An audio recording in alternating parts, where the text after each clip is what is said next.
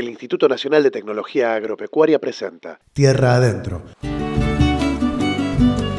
Un espacio para encontrarnos y compartir las últimas novedades en investigación, extensión agropecuaria, proyectos y la actividad de INTA en la región. Desde Mestiza para INTA Radio y todas las emisoras que se suman a nuestra red. Encontré la libertad, tierra adentro, en los surcos de sangre de un vida ardiente que llega al fin, en las miradas que se escapan de lo cierto.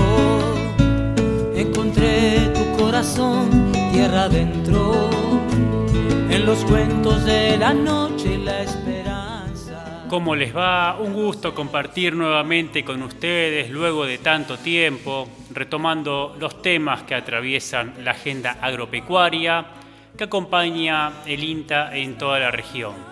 Súbite, enganchate a este micro que transita tierra adentro. Tierra adentro se curan mis heridas,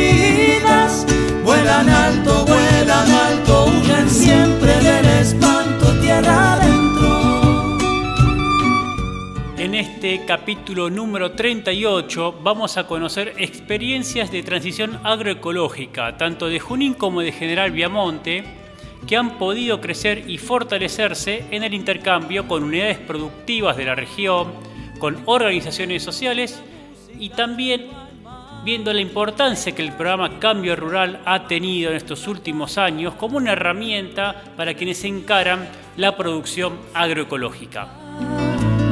En la fuerza que derrama la palabra, encontré la dignidad, tierra adentro, en los límites del tiempo, en sus huesos.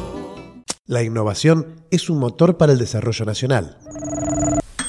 Generar conocimientos y tecnologías para el sector productivo es nuestra misión. Ponemos en contexto con Cambio Rural, un programa que desde hace más de dos décadas lo implementa la actual Secretaría de Agricultura, Ganadería y Pesca con el INTA y lo que lleva adelante es una articulación entre los actores productivos con sus asesores técnicos y el rol de las agencias de extensión rural del INTA que están distribuidas en todo el país. De este modo se van llevando planes de mejora en la escala de cada unidad productiva y principalmente que esas mejoras individuales se plasmen en un plan de mejoramiento grupal. Escuchamos, si les parece, testimonios de agentes de proyectos y promotores asesores de cambio rural, particularmente aquí en la zona de Junín, en el norte de la provincia de Buenos Aires. Alejandro Signorelli, agente de proyecto de cambio rural y jefe de la Agencia de Extensión Rural INTA Junín, dependiente de INTA Pergamino. Creo que es un hito para la región, para INTA, para INTA Junín, este, tener su primer eh, grupo de agroecología, el INTA Junín. En ese sentido vamos a tratar de, estar a la, a la, altura de las circunstancias y poder aportar desde el INTA este, todas las demandas del grupo, que, que eh, es muy interesante porque pudimos articular con el municipio como institución que apoya al grupo el programa Cambio Rural que va a ayudar financieramente y técnicamente al grupo y que en este momento nos dieron cupo para poder presentar el grupo. Este, la agencia de INTA que cuenta con técnicos y profesionales este, con ganas de encarar esta temática de producción agroecológica y con una diversidad y una cantidad de productores que nos superó las expectativas. El grupo Cambio Rural tiene que estar integrado entre 8 y 12 productores, pero eh, tenemos una lista de más de 20 productores que les gustaría participar, así que en esta primera instancia algunos van a participar y otros van a ir a participando desde afuera, digamos, ¿no? Este, o en algún momento ya estamos pensando en armar otro grupo más. Bruno Morán, ingeniero agrónomo, promotor, asesor de cambio rural. Es un trabajo que, que arrancó 5 o 6 años atrás. Eh, hoy lo decía, ¿no? Casi impensado hoy, pero es un hito tener hoy a, a los productores eh, en los toldos, productores también de Junín, eh, pensando en la conformación de un grupo de cambio rural en agroecología. Eh, creo que el desafío es muy alto, hay una gran diversidad de productores, productores con, una conciencia quizás muy pareja, pero en diferentes momentos. Algunos ya comenzando, produciendo, otros por iniciarse en la producción. Creo que también es un grupo muy rico en lo que respecta a perfiles, eh, porque hay ingenieros agrónomos, pero también hay contadores, hay gente que viene del comercio. Eh, creo que va a ser muy rico la participación y, apostamos a que eso, eso ocurra.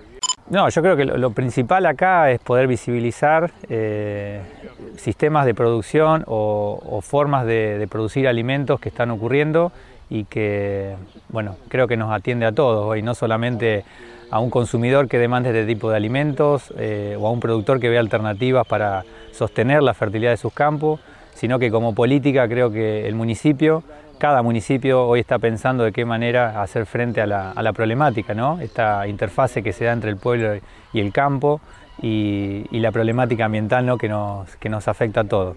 Yo creo que la presencia del INTA es, clave, es fundamental, eh, es relevante, creo que, el INTA esté participando eh, nos da una calidad, eh, nos da un respaldo nos da también una comunicación, una visibilización que de otro modo no, sería posible. Creo que es fundamental que el INTA hoy esté acompañando esta iniciativa y, bueno, esperemos que, también eh, le sirva a otros INTA u otras zonas para poder contagiar y poder generar este tipo de espacios.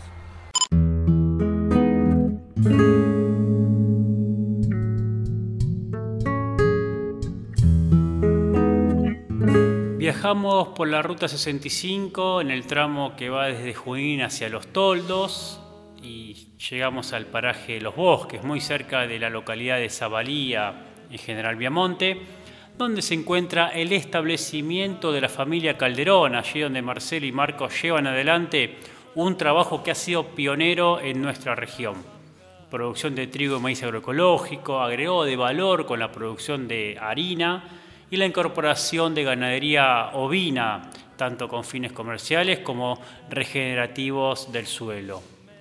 Una experiencia de manejo alternativo que implicó un cambio de vida y también el posicionamiento como referentes para otras experiencias más incipientes en todo el norte noroeste bonaerense. Nosotros eh, éramos eh, productores convencionales y nos dábamos cuenta que la tierra cada vez nos rendía menos, teníamos que poner más fertilizante, entonces decidimos investigar y comenzar, vamos a ir a transitar el camino de la agroecología.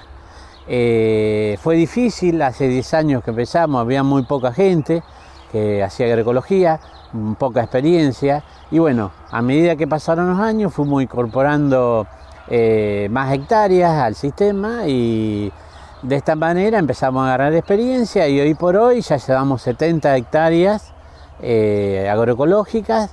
Como si no es fácil el desafío, pero eh, se puede producir sin agroquímicos. Porque aparte la agroecología tiene un, pilar eh, que tiene que ver con los vínculos, con el individuo, digamos, con con el ser humano. Es muy importante eh, la relación con el otro y las tramas sociales que se generan, el impacto social, digamos, que uno genera eh, en el medio. La prioridad fue el buen vivir, digamos, eh, priorizar a la persona, al individuo, digamos, la...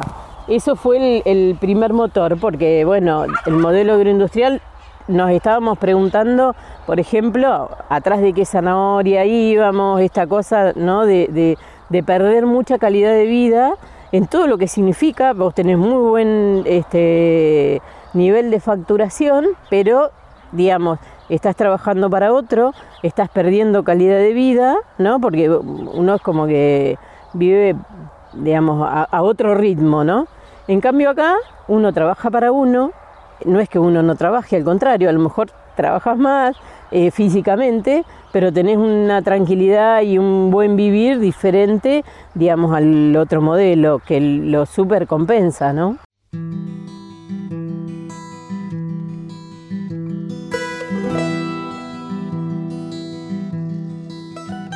Hablamos de innovación, de articulación, de participación de productores, productoras en el marco de organizaciones que promueven prácticas sustentables con el ambiente, que tratan de atender la preocupación del impacto que tiene en la salud la agricultura que depende exclusivamente de insumos químicos.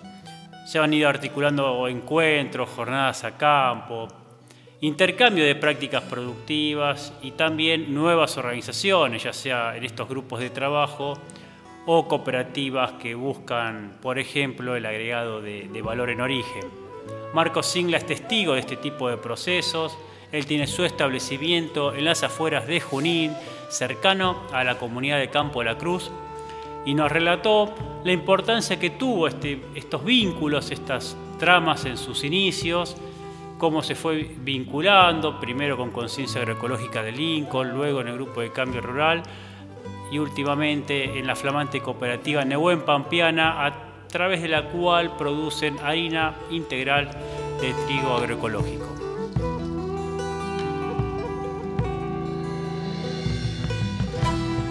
Bueno, allá sí, allá por el año 2016, cuando empezamos con todo esto, em, eh, me llega lo de la Semana de la Agroecología que se hacía en, Guaminino, que, se viene haciendo prácticamente todos los años.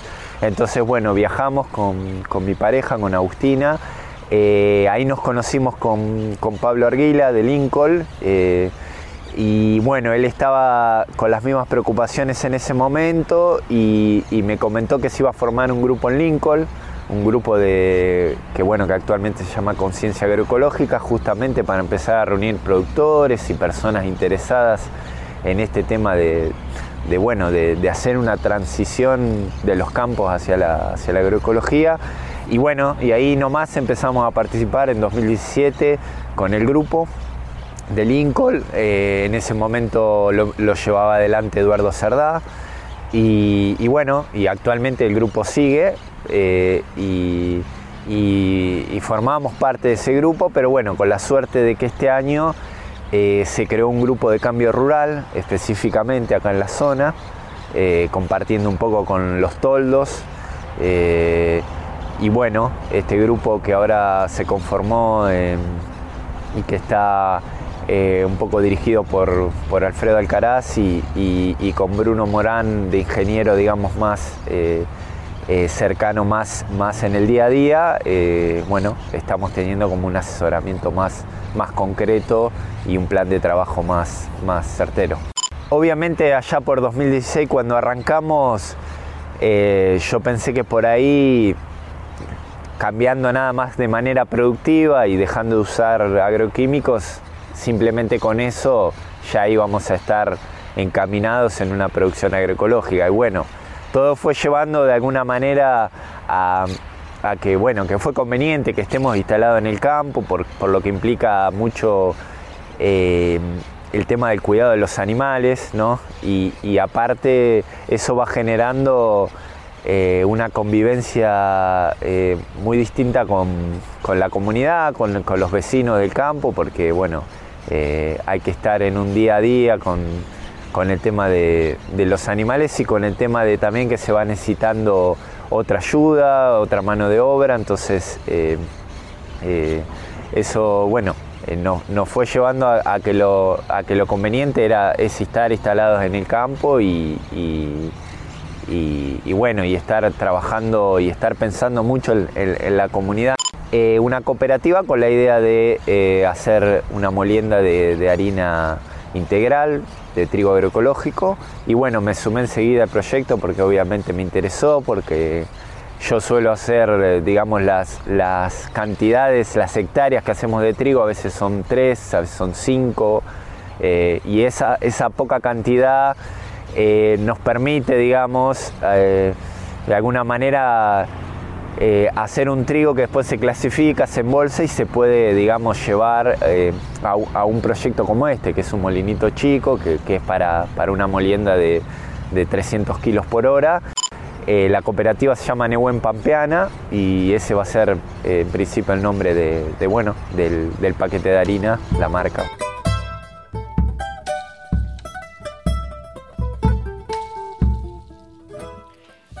Cuando se mencionó el plan de mejoras que promueve Cambio Rural, hacíamos referencia a transformaciones en las unidades productivas, en este caso con el objetivo de obtener una menor dependencia de, insumos químicos y una producción más sustentable con la comunidad, con el ambiente, eh, con incluso la familia que se instala en la ruralidad. Esta transición agroecológica implica una reconversión productiva de las unidades y esta dependencia cada vez menor de insumos externos tiene que ir de la mano de una rentabilidad operativa de, la producción.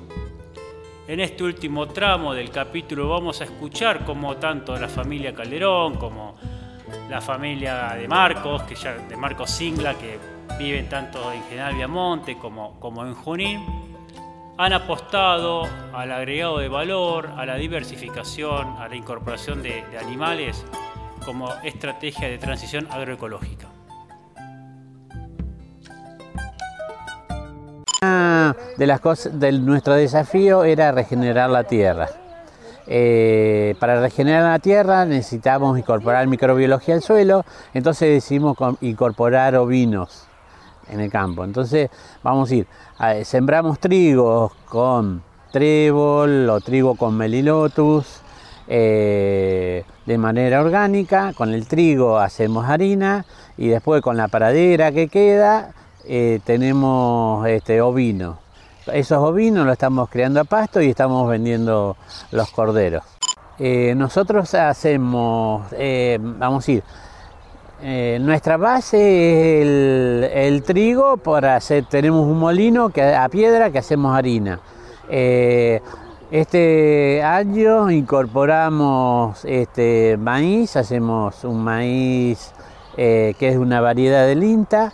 Este, para empezar, estamos probando para poder hacer polenta. Eh, digamos, lo que resolvemos con el valor agregado, en, principio, es la diferencia de, eh, de, rinde, ¿no? De, de, cosecha. ¿no? Uno tiene gasta menos productivamente, pero también cosecha menos. Nosotros estamos teniendo trigos de entre 2.000 y 3.000 kilos. Entonces esa diferencia de rinde al modelo convencional o agroindustrial lo generamos con eh, el valor agregado de la harina integral. Ese es el, el producto, digamos, base y lo que sería eh, la ganadería, digamos, los ovinos, que vendemos los corderos, sería otro eh, producto de valor agregado porque tratamos de llegar digamos, a los consumidores no solo con el cordero preparado para la parrilla, sino también con un cordero despostado, cosa que digamos, la familia lo pueda ir consumiendo eh, digamos, durante la semana, ¿no? El, corte del cordero. Y bueno, tenemos una demanda interesante eh, en, ese nivel de consumidores decidimos esas 26 hectáreas de alguna manera empezar a producir nosotros y una, especie de transición agroecológica y dejamos alquilado el resto que son eh, más o menos unas 46 eh, hectáreas más. Y, bueno, lo primero fueron los intentos de, cultivos, eh, se hizo un cultivo de maíz, eh, asociado con, el contratista que veníamos trabajando y bueno, y de alguna manera después vimos que, lo mejor iba a ser empezar a sectorizar el campo y, que de alguna manera tenían que volver a entrar animales, en lo posible vacas, para, para por una cuestión de fertilización de suelo y de recuperar eh, suelo, que, bueno, que, a partir de, hacer análisis de suelo y de empezar a trabajar con, con diferentes ingenieros empezamos a entender un poco eh, la problemática de, tantos años de agricultura, ¿no? Eh, es que a la hora de hacer un cultivo necesitamos eh, venir de algún proceso, de algún antecesor que nos permita hacer ese cultivo y que, y que por ahí los cultivos de invierno son un poco más fáciles que, los cultivos de verano de manera extensiva. Y sí, ya, ya han entrado, digamos, en este momento, bueno, hay 10 novillos en el campo, pero ha habido más. Y, con una especie de, asociación con un vecino que, bueno, que, lleva sus vacas, entonces las vamos haciendo rotar, hemos sembrado un poco de, pastura para las vacas, en este momento se han hecho rollos porque había, bueno, eh, una posibilidad, porque había mucho pasto y, bueno, se tomó la decisión y también eso nos permitió hacer una siembra directa sobre lo que se había cortado de rollos de, de vicia, avena y centeno, pensándolo en una cobertura para un maíz siguiente. Y bueno, la vicia también la, venimos sembrando mucho por un tema de, de fijación de nitrógeno al suelo, de recuperación de fertilidad. Tierra adentro, una producción del INTA en colaboración con Mestiza, Cultura y Comunicación Comunitaria.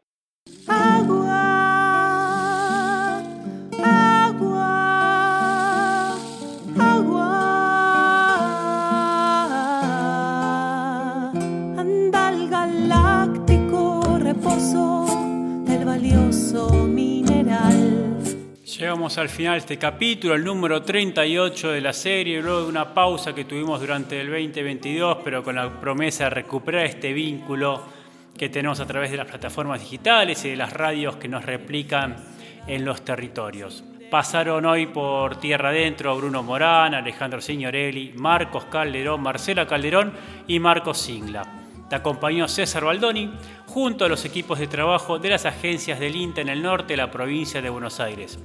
Nos despedimos hasta el próximo episodio de Tierra Adentro.